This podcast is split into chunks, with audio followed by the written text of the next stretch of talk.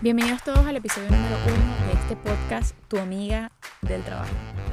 Este es un podcast que nace con la necesidad de poder compartir todos los aprendizajes que yo he tenido en el mundo laboral, especialmente porque hay mucha información que no está en los libros cuando lo estamos estudiando, sino que son actitudes, personalidades, competencias, habilidades que uno va desarrollando cuando tiene la situación enfrente, conociendo personas, liderando equipos, siendo parte de un grupo yo me empecé a preguntar y a cuestionar todo cuando empecé a trabajar, porque tenía demasiadas dudas. Y con el tiempo me di cuenta que me fui convirtiendo en un punto de referencia en los distintos trabajos que he tenido, porque esas respuestas se las fui compartiendo a otras personas y les ayudó a avanzar en su carrera. En este espacio no solamente vas a escuchar sobre mi experiencia, sino que también vamos a conversar con otras personas que se han convertido en expertos en tener soluciones y alternativas creativas para sobrellevar sus problemas y situaciones del día a día en este mundo.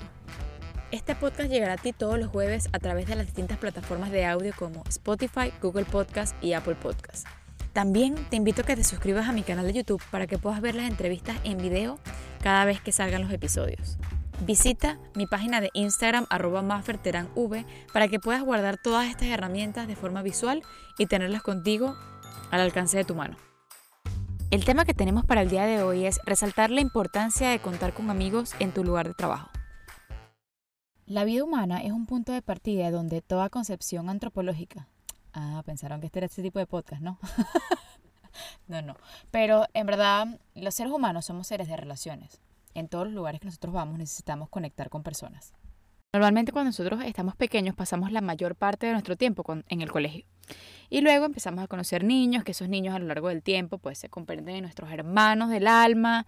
Luego crecemos y entramos a la universidad y encontramos compañeros con los que hacemos buena camaradería y entonces empezamos a convertirlos en estos amigos más adultos, que esos amigos luego nos acompañan en nuestros momentos personales como en las bodas y los hacemos padrinos y madrinas de la boda y luego es la madrina de nuestros hijos y esas relaciones que se hacen en la, universidad por lo general son bastante robustas. Para mí en mi caso, cuando yo estaba en la universidad o cuando empecé la universidad me tocó emigrar y obviamente esas amistades se, se rompieron un poco y entonces yo empecé a cultivar amistades robustas dentro del trabajo.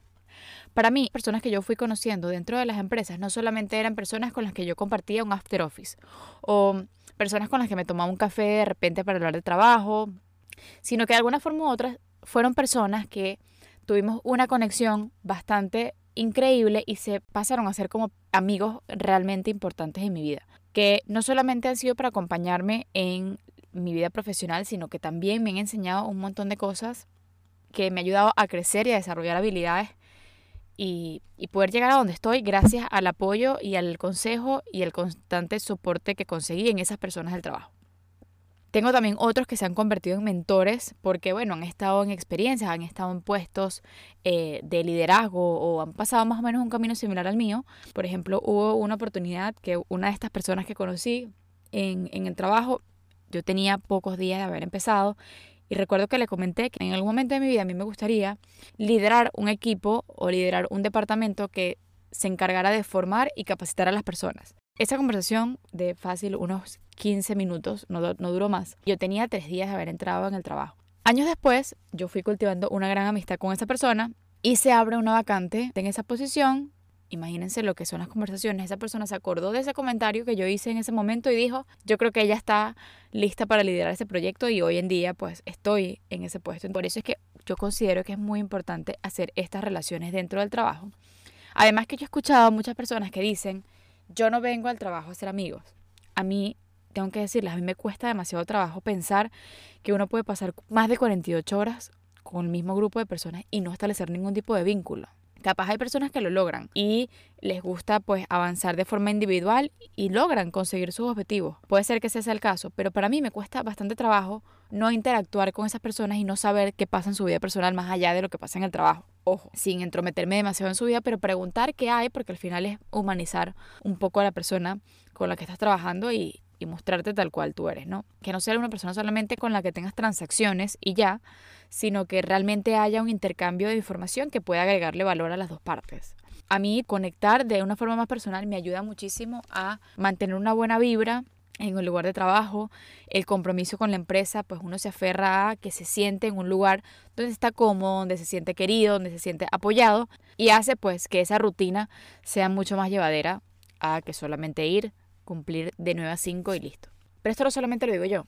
Esto hay investigaciones que realmente han demostrado que la clave de la felicidad en muchos aspectos dentro del trabajo se basa en no solamente tener un buen salario, es en poder tener una oficina o un espacio de trabajo que sea, que tenga una cultura y una atmósfera bastante amigable. Es decir, que tú llegues y que sea un lugar cool de estar. Tuve en ciertas ocasiones lugares que no eran especialmente el más amigable y que era un lugar bastante pesado para trabajar, pero la gente era la que hacía la diferencia. Yo literalmente iba a trabajar solamente para ver a esas personas, para pasar tiempo con ellos, para conversar, para que los almuerzos fueran súper agradables. Entonces, quiero pues dejarles esto de que realmente empiecen a, a, crear esas conexiones y identifiquen el tipo de amigos, los tipos de amistades dentro del, de la empresa o de su departamento o del lugar donde trabajen que puedan tener un impacto positivo en su vida y a la que ustedes también le puedan contribuir a su crecimiento.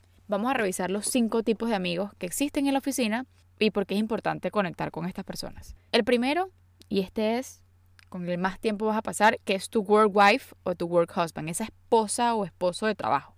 Normalmente es una persona con la que trabajas frecuentemente. Puede ser que esta persona esté dentro de tu departamento o pues que tengan proyectos afín.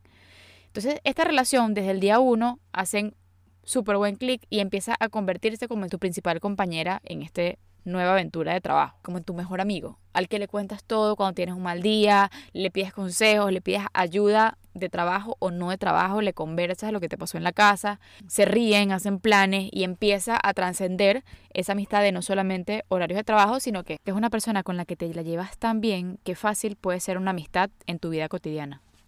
La segunda es el que siempre tiene la frase perfecta para poder empezar la semana con ánimo, el que te da los mejores consejos, que parece que tiene una estabilidad emocional increíble porque siempre está como en una sana paz y calma.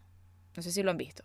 Esta persona es muy importante porque no solamente te va a ayudar a mantenerte motivado y a darte ese, esa voz de aliento cuando tenemos semanas pesadas, sino que también puede ayudar a crear nuevas perspectivas en el momento que tú quieras solucionar un problema. Normalmente nosotros cuando vamos a solucionar algo pensamos como en la, los peores escenarios posibles, pero esta persona como tiene ese espíritu ganador, va a tratar de crearte a ti otra perspectiva y buscar una forma creativa de solucionar ese problema.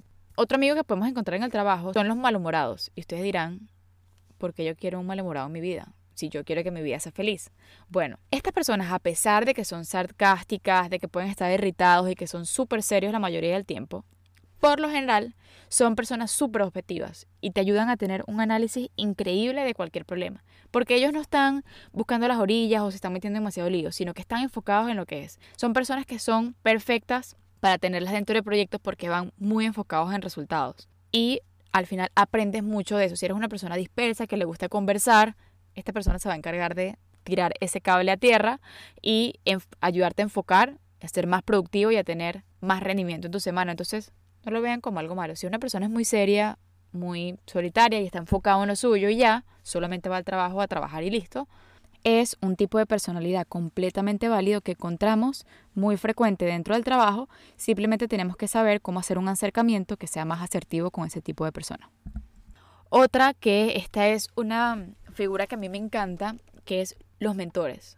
Los mentores, como les decía antes, son personas que no necesariamente tienen que ser mayor de edad, pero son personas que puede ser que estén en un puesto más alto del tuyo o que tengan más tiempo en esa empresa. De alguna forma es una persona que sabe mucho de la industria, del mercado y de cómo opera o cómo funciona la organización.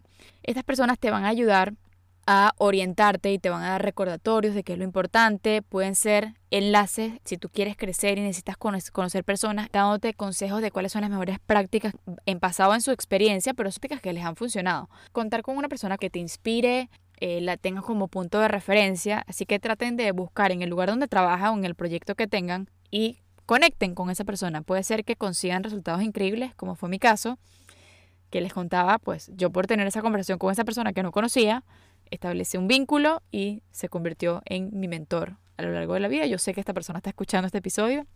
Tú sabes que es contigo. Por último, este es una ficha que hay que tener bajo la manga. Y ya les voy a decir por qué. Siempre identifiquen dentro de su equipo de trabajo cuál de todas las personas es el que le va mejor con la tecnología. ¿Por qué? Estamos en un mundo que está cambiando mucho, especialmente en el último año hemos visto que todo se ha digitalizado y hay que aprender a utilizar esas herramientas. Entonces, contar con alguien que sepa utilizar esos softwares porque puede ayudar a traducir un lenguaje súper complejo que traen estas plataformas a un lenguaje neutral y que sea fácil de manejar. Además, de alguna forma puedes con esta persona en conjunto crear soluciones alternativas en base a las tecnologías y a las nuevas herramientas que hay en el mercado. Puede ser que a veces esta persona sea bastante, digamos, pretenciosa porque tiene un conocimiento increíble. Velo como una persona con la que puedes aprender mucho, especialmente si eres de los que no se llevan muy bien con herramientas. Por ejemplo, yo tengo un amigo que es increíble con Excel. Ustedes no, ustedes no saben lo increíble que es esta persona con Excel. Y yo, desafortunadamente, no soy increíble en Excel. Entonces, nosotros hemos hecho amistad por muchas otras cosas, pero ha sido, la verdad, un apoyo en poder automatizar y utilizar mejor esta herramienta. Para que me enseñe, literalmente le pido su cerebro prestado un momento para que me enseñe a hacer mejor mi trabajo y eso te ayuda a optimizar tiempo. Más adelante tú le puedes enseñar virtudes que tú tienes o habilidades que a lo mejor esa persona no la tenga. Entonces es como un cruce de información. Les digo, es un must. Estos cinco personajes van a encontrar muchos otros, pero estos cinco pilares yo diría que son las relaciones que tienes que tener dentro del lugar donde trabajas. O si tú estás formando un equipo, trata de identificar estas cinco personas. Porque si los juntas, si a todos haces un mix y los metes dentro de un mismo proyecto, vas a tener entonces una combinación de personalidades que hacen el éxito en un equipo de trabajo, porque se complementan. Ustedes quieren tener una experiencia mucho más amena, rodéense de personas que les ayuden a conseguir esa experiencia. La mayoría de los líderes que conocemos hoy en día en el mercado se han formado porque han conseguido personas que los ayuden a escalar y llegar a donde están. Nosotros no nacemos con todos los conocimientos, de alguna forma u otra tenemos que aprenderlo de algún lugar y siempre es mejor aprenderlo a través de alguien que te lo pueda enseñar, a buscarlo en internet y tener que ponerlo en práctica sin saber si funciona o no traten de mantener estas conexiones humanas vivas, tengan la frecuencia de conversaciones con las personas que establecieron vínculos dentro de la empresa, no dejen que eso se rompa. Y si no los tienen, empiecen a buscar, empiecen a hacer networking en las distintas redes que hay. Y es que aunque ustedes no lo crean, el secreto y la clave de las grandes organizaciones y de las universidades prestigiosas es la red de contactos que haces dentro de ella. Así que no lo desaprovechen porque pueden abrirse muchas oportunidades por los amigos que hacen en esos espacios. Así que si después de toda esta información que te acabo de dar el día de hoy, en este primer episodio, aún dices que no vas a ser amigos en el trabajo, te invito a que hagas la prueba de empezar a identificar estas personalidades dentro de tu entorno y hagas el intento de empezar una conversación. Estoy segura que si no consigues a alguien que te inspire y que quieras buscarlo como mentor, posiblemente tú estás inspirando a alguien más y te puedes convertir en mentor de esa persona, guiarlo y orientarlo y pues se puede construir una linda amistad detrás de eso.